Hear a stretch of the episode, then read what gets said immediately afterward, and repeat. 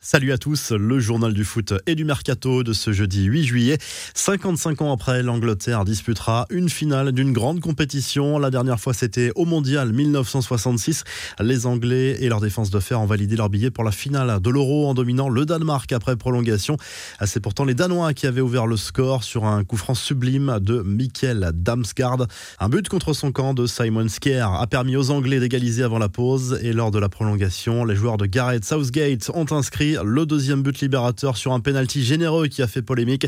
En plus, il y avait deux ballons sur le terrain sur cette action et sur cette faute supposée sur Raheem Sterling. L'arbitre aurait-il accordé le même penalty aux Danois dans cette enceinte de Wembley? On peut se poser la question.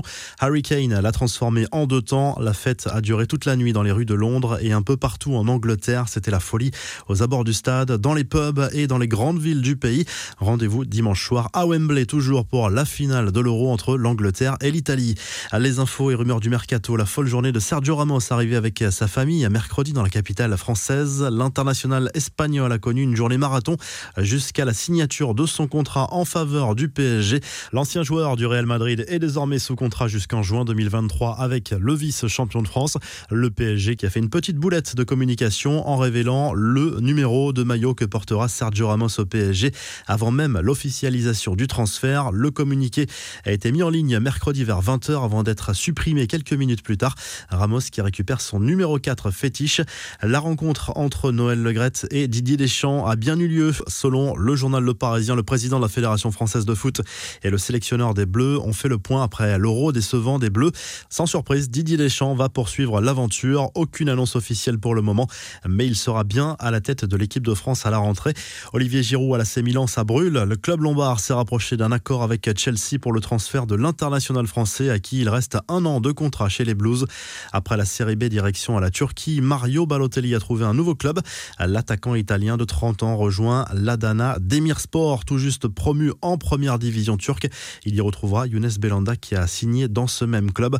Enfin, la belle histoire du jour, à 17 ans, Oakley Cannonier a signé son premier contrat professionnel avec Liverpool. Son nom ne vous dit sans doute rien, mais les fans des Reds s'en souviennent. Il s'était distingué lors de la remontée historique face au FC Barcelone en 2019 en demi-finale de la Ligue des Champions. Ce fameux 4 à 0 contre les Blaugrana. Il était à l'époque ramasseur de balles et avait contribué au but de Divo Corregui sur un corner de Trent Alexander-Arnold a tiré rapidement et qui avait mystifié la défense catalane. À les infos en bref, Antoine Griezmann, lâché par un premier gros sponsor, l'éditeur de jeux vidéo japonais Konami, a décidé de rompre son contrat avec l'attaquant français, conséquence de la vidéo polémique de 2019 réapparue il y a quelques jours. Le champion du monde était devenu un ambassadeur de la marque, mais va perdre gros sur le coup. Le FC Barcelone qui a publié un communiqué pour présenter publiquement ses excuses pour cette vidéo d'Antoine Griezmann et d'Ousmane Dembélé. Canal Plus et Bein Sport agacent jusqu'au plus haut sommet de l'État. L'Elysée n'a pas du tout apprécié que la chaîne qatarienne ne règle pas la première échéance pour la Ligue 2 ce mois-ci. Les pouvoirs publics mettent en garde la chaîne et Canal Plus pour la prochaine échéance au mois d'août pour la Ligue 1 cette fois. Mais Bein Sport a informé la Ligue qu'elle allait finalement payer la note.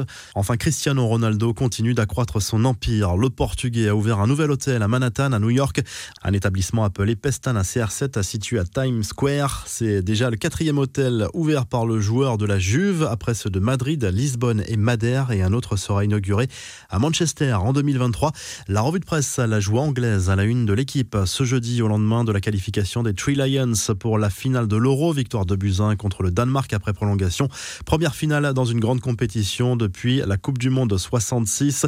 Autre une de l'équipe consacrée cette fois à l'avenir de Paul Pogba avec cet intérêt affiché par le PSG pour l'international français. Intérêt mutuel affirme le quotidien sportif. Le milieu de terrain est sous contrat avec Manchester United jusqu'en 2022. En Angleterre, forcément, on célèbre la qualification des joueurs de Gareth Southgate pour la finale de l'Euro contre l'Italie à l'image du Daily Start Sport. Ce sera dimanche à Wembley toujours.